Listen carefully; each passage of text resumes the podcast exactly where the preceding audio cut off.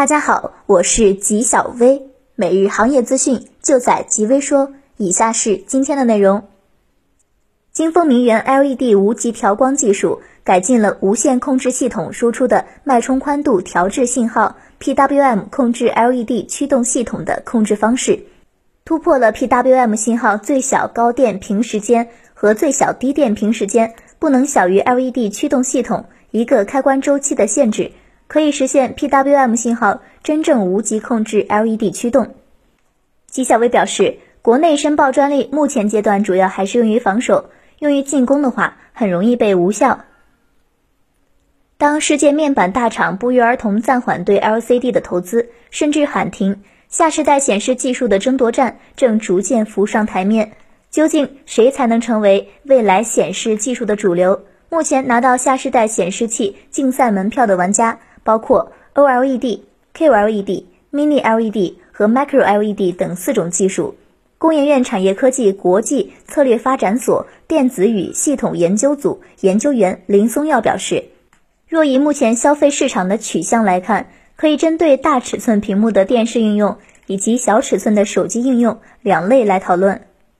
纪晓薇觉得 Micro LED 肯定是未来发展的方向，不过应该在大屏上先普及。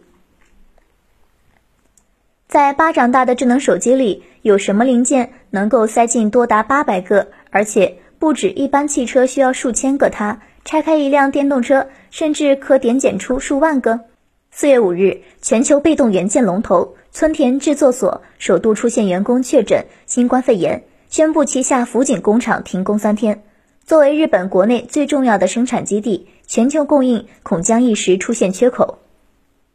吉小薇表示。MLCC 虽然小，单价也不高，不过的确需要长久的工匠精神才能做得更好。四月十一日，奈威科技公布公告称，为进一步完善公司在航空电子、专业通信及导航领域的产业布局，拓展公司在航空及海事领域的相关业务，提高公司的综合竞争实力，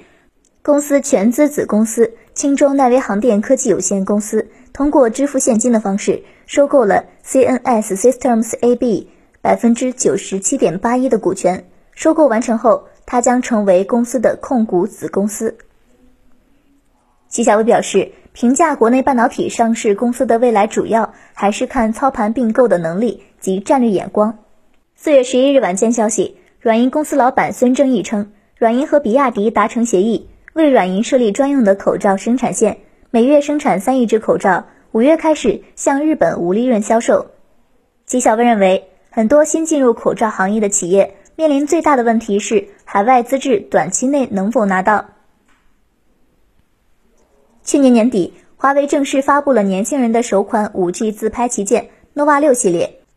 外观方面，华为 nova 六系列采用6.57英寸双摄极点全面屏的设计，正面全面屏分辨率高达2400乘1080。侧边采用指纹键和电源键二合一的设计，背部设计采用 3D 玻璃加三维光影的双重叠加方案，机身提供普罗旺斯、蜜语红、亮黑色和苏音蓝四款潮流配色。齐小薇表示，华为一方面大力发展海思，另一方面则通过战略入股获得新技术。以上就是今天的全部内容了，也欢迎各位听众的投稿，我们下期再见。